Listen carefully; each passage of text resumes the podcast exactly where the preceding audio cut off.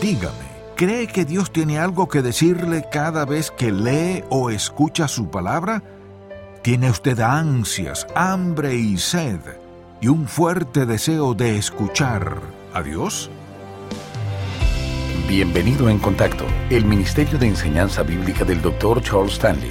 Algunos creyentes no pueden escuchar la voz de Dios porque están muy ocupados tratando de ensamblar sus vidas por sí mismos. Dios quiere ser el guía de nuestra vida, pero es necesario que dediquemos tiempo para poder escucharle. A continuación, el Dr. Stanley nos explica cómo escuchar a Dios.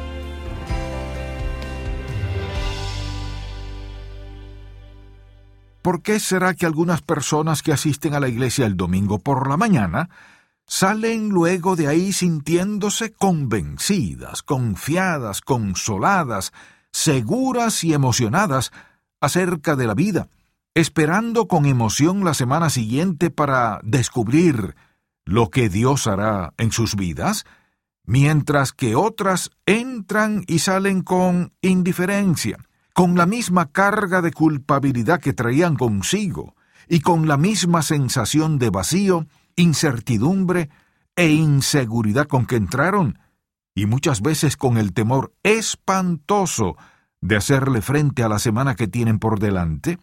¿Cuál es la diferencia entre estos dos grupos? Puede ser que haya cierto número de razones. Sin embargo, creo que existe una razón que a menudo pasamos por alto y que probablemente ni siquiera hemos considerado. Hablaremos acerca de cómo escuchar a Dios. Y quisiera por favor que me acompañe al libro de Nehemías capítulo 8, aunque antes me gustaría que veamos los acontecimientos previos. Recordemos que el pueblo de Israel ya ha regresado del cautiverio babilónico en el que estuvo durante setenta años, tal como lo había profetizado Jeremías y ahora Nehemías ha vuelto para reconstruir los muros y las puertas. Su consiervo Esdras estuvo ahí quince años atrás y por fin los muros han sido restaurados y las puertas reparadas. Así que ha llegado el momento de festejar y entonces se celebrará la fiesta de los tabernáculos. Yo creo que en esta celebración del capítulo 8 están todos los elementos necesarios para que nosotros entendamos cómo tenemos que escuchar a Dios. Así que a la luz de todo esto me gustaría darle ocho palabras mientras hablamos de cómo escuchar a Dios. La primera palabra entonces que quisiera que anote es anhelo. Es decir, una persona debería asistir a la iglesia con la actitud de escuchar la palabra de Dios con anhelo. Escuche lo que sucede aquí y lo que dice en el versículo primero, que se juntó todo el pueblo como un solo hombre en la plaza que está delante de la puerta de las aguas, y dijeron a Esdras el escriba que trajese el libro de la ley de Moisés, la cual el Señor les había dado. Mire, ellos mismos decían, queremos escuchar la palabra de Dios y recordemos que muchos jamás la habían escuchado, tan solo oían lo que les decían acerca de la palabra de Dios. Y recordemos también desde luego que no tenían Biblias ni copias de los pergaminos, así que esto era algo de trascendental importancia para ellos, y por eso estaban deseosos de escuchar lo que Dios le había dicho verdaderamente a Moisés. Hemos oído lo que nuestros padres o abuelos dicen que Dios dijo, pero ¿Qué fue lo que en realidad dijo? Pues ahora están por escucharlo. Alguien lo leerá delante de ellos, así que anhelaban escuchar lo que Dios tenía que decirles. La segunda palabra que quisiera que anote es atentamente. Mire lo que pasa aquí.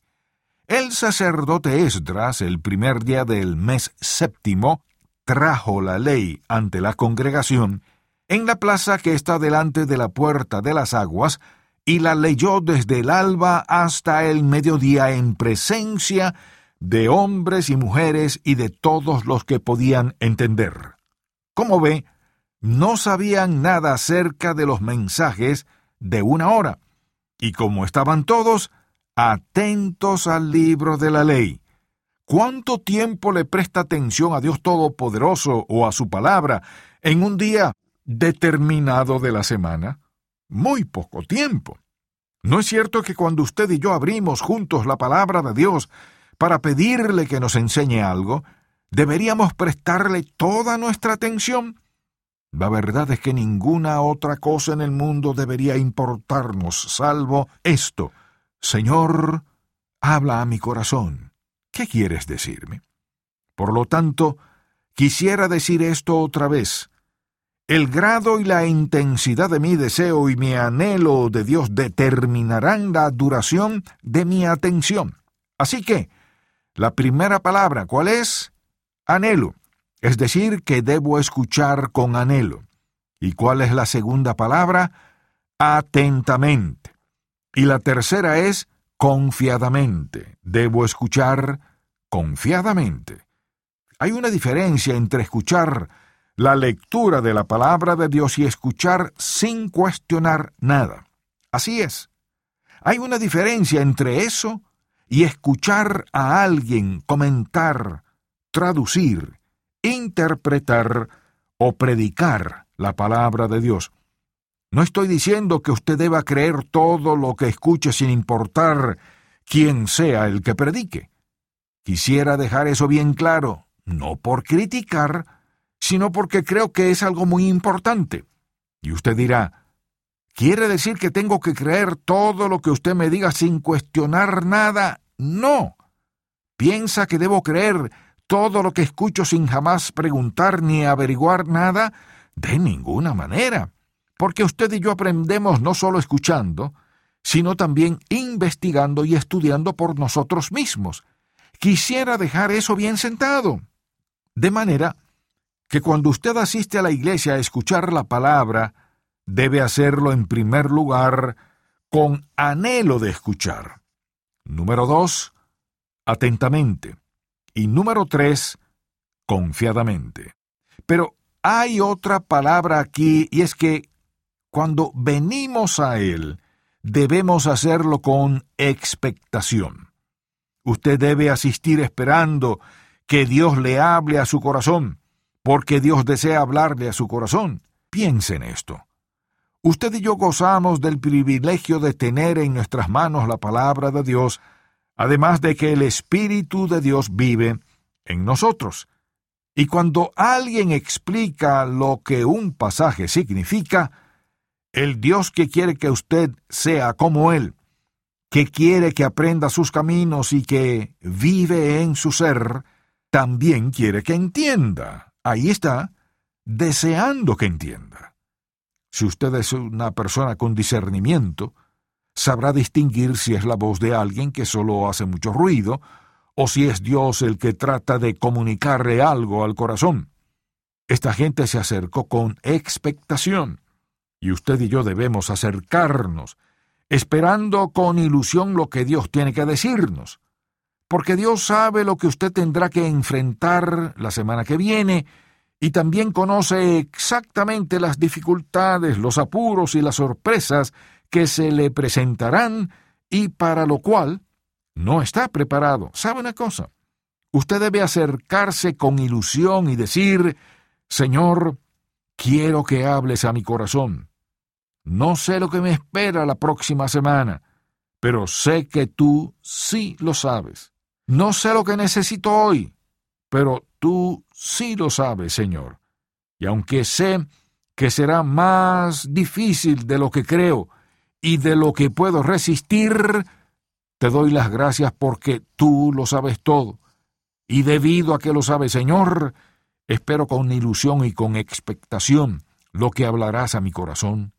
Háblame de tal manera que esté listo y equipado para enfrentar cualquier cosa que tenga que enfrentar mañana. Así es como debe escuchar un mensaje, con la esperanza de que Dios le diga algo que lo edifique, que lo fortalezca y que lo consuele cualquiera que sea la situación. Dios sabe lo que cada uno de nosotros necesita. De eso no hay la menor duda.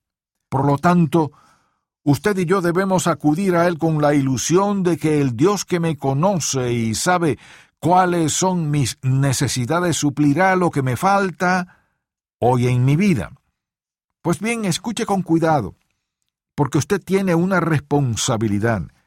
Si espera que Dios hable, Dios le hablará la verdad, por lo tanto tiene el derecho y la responsabilidad de poner en duda las cosas que no parecen estar de acuerdo con la Escritura. Y como ya he dicho, algunas cosas ni siquiera parecen venir de Dios. Escuche bien, no acepte todo lo que escucha debido a las apariencias. Créalo porque es la revelación escrita del Dios vivo. Eso es lo primordial. ¿Y bien? ¿Cuál es la primera palabra? ¿Cómo debemos escuchar? Con anhelo. En segundo lugar, con atención. Y también con confianza. ¿Y qué más? Con expectación. El quinto aspecto es que debemos escuchar con oración. Nosotros debemos orar al menos por dos cosas cuando empezamos a escuchar la palabra de Dios. Y alguien dirá, ¿por qué debo orar yo? Pues vayamos a el primer libro de Samuel capítulo 3. Usted recordará que el joven Samuel vivía con el sacerdote quien estaba a cargo de su educación y su enseñanza. Veamos lo que dicen los versículos 8 y 9 del primer libro de Samuel capítulo 3. Jehová pues llamó la tercera vez a Samuel, y él se levantó y vino a Elí y dijo, Heme aquí, ¿para qué me has llamado?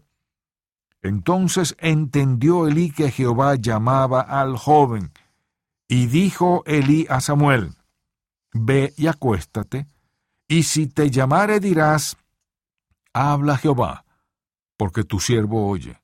Así se fue Samuel, y se acostó en su lugar. ¿Sabe una cosa? La próxima vez que vaya a escuchar un mensaje antes de que empiece, quisiera pedirle que haga esta misma oración. Habla Jehová, porque tu siervo oye. Dígalo para sí mismo. Señor, estoy escuchando. Habla mi corazón. Que esa sea su oración. Señor, habla mi corazón. Escucha ahora lo que Dios dice. Pedid y se os dará. Buscad y hallaréis. Llamad y se os abrirá. Dice que si nosotros pedimos, recibiremos, si buscamos, hallaremos, y si llamamos, se nos abrirá. Hay algo que yo sé que nunca tendré que poner al final de esta oración si es tu voluntad, porque si digo, Señor, habla, porque tu siervo oye, Dios Todopoderoso contestará esa oración porque eso es exactamente lo que desea hacer. Desea hablar a nuestro corazón y desea hablar a nuestro espíritu. Pues bien, en sexto lugar, debemos escuchar con humildad. Usted dirá, ¿qué quiere decir con eso? Pues la escritura dice que cuando Esdras abrió el libro ante el pueblo, ellos estuvieron atentos.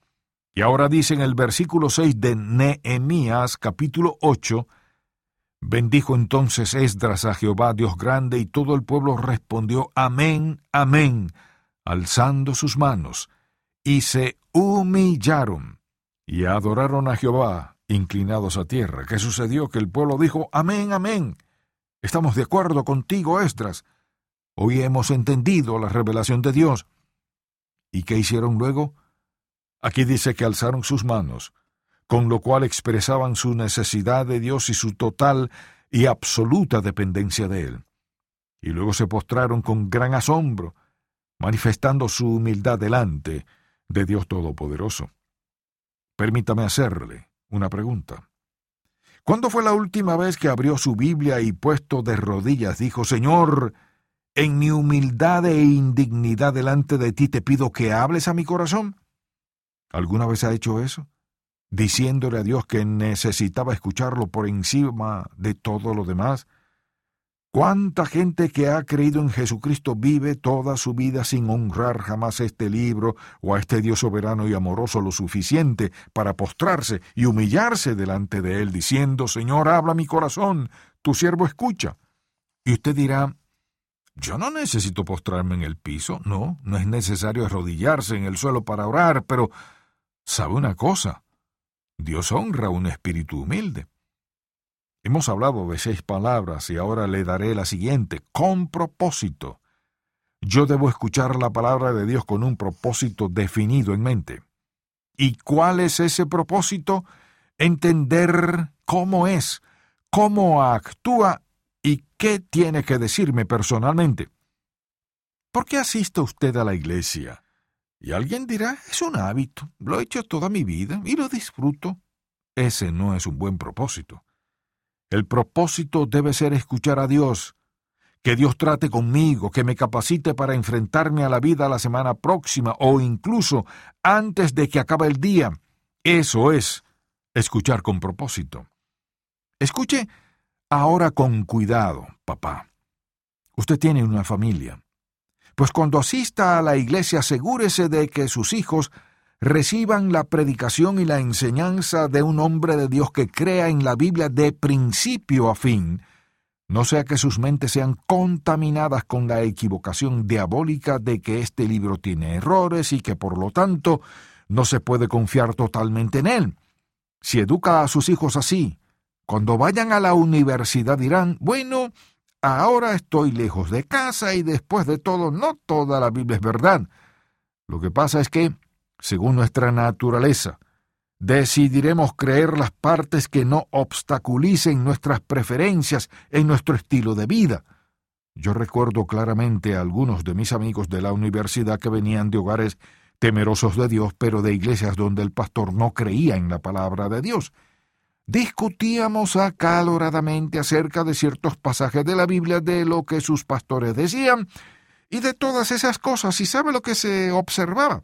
Una y otra vez, los veía caer en el alcoholismo, arruinar sus vidas y abandonar sus estudios. Toda clase de cosas le sucedían a estos jóvenes que procedían sin duda de hogares cristianos, pero que fueron contaminados con la idea de que no toda la Biblia es verdad. No eduque a sus hijos en una atmósfera que cuestione y ponga en duda la palabra del Dios vivo. Un día eso lo perseguirá como padre. Y bien hay muchas otras cosas que podría decir, pero déjeme mencionar un último aspecto. Anótelo ahí, gozosamente. Quisiera que note algo maravilloso que sucedió aquí. La escritura dice en el versículo 9 de Nehemías 8, y Nehemías el gobernador y el sacerdote Esdras escriba y los levitas que hacían entender al pueblo dijeron a todo el pueblo, Día santo es a Jehová nuestro Dios, no os entristezcáis ni lloréis. Lloraban y se lamentaban, porque estaban bajo la convicción del Señor y se dieron cuenta de que aquellos setenta años de cautiverio se debían a su propio pecado y sobre todo al pecado de sus antepasados.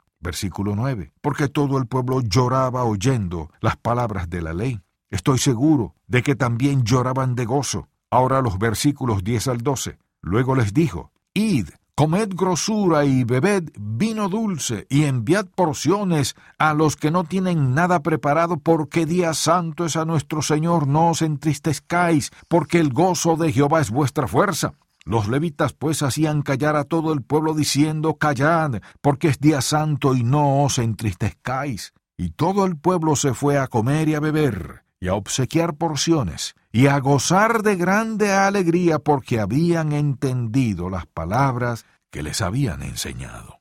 ¿Qué nos dice todo esto? Nos dice que usted y yo debemos acercarnos con anhelo y atención y con esas actitudes que hemos considerado, y cómo debemos irnos con gozo, alabando a Dios y dándole las gracias por haber escuchado la palabra de Dios. Y alguien dirá un momento, yo vine bajo una profunda convicción, con pesar, con dolor, con necesidad de algo. Escuche si ha escuchado la palabra de Dios, entonces se sentirá animado y su confianza se fortalecerá. Y no importa cómo haya llegado, debe poder salir con una sensación de confianza.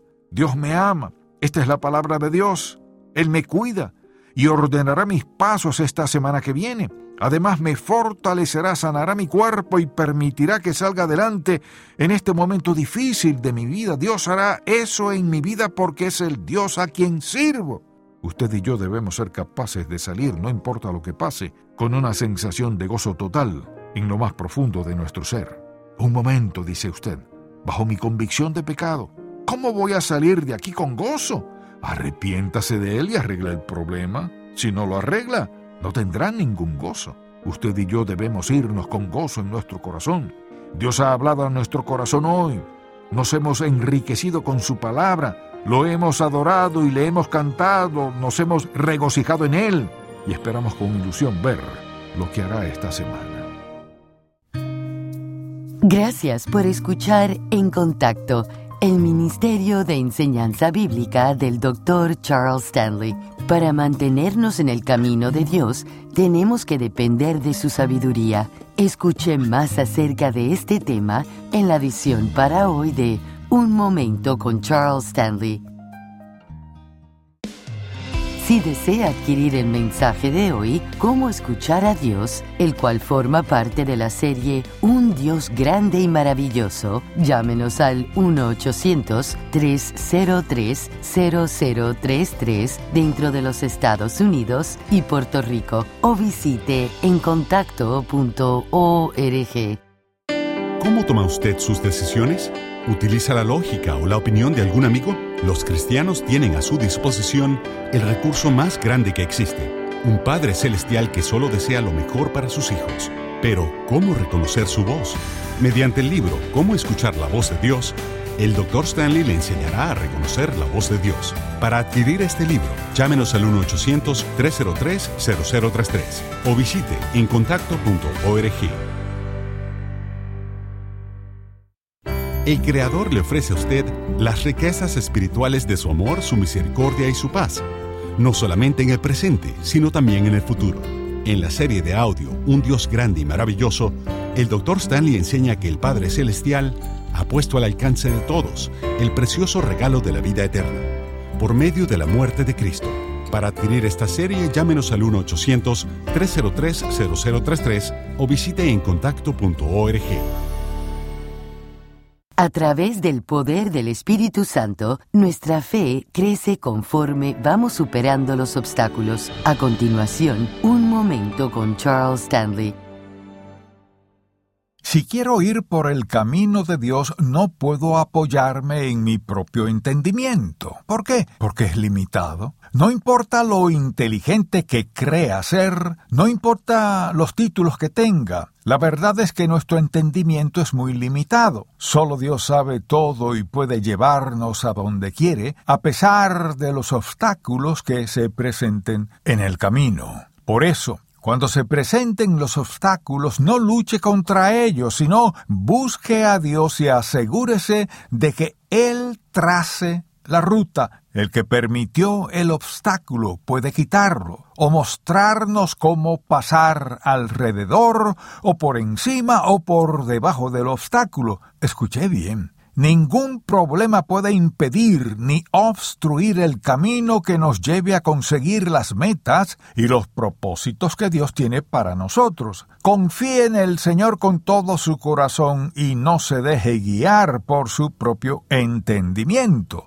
Reconózcale en todos sus caminos y Él enderezará sus veredas. Si enfrenta dificultades, no se desanime. Muchos triunfan a pesar de sus discapacidades porque están en el centro de la voluntad de Dios y saben que nada puede impedir, ni estorbar, ni obstruir el camino cuando están caminando en la voluntad de Dios. Esta es la forma más emocionante de vivir. De hecho, es la única manera de vivir.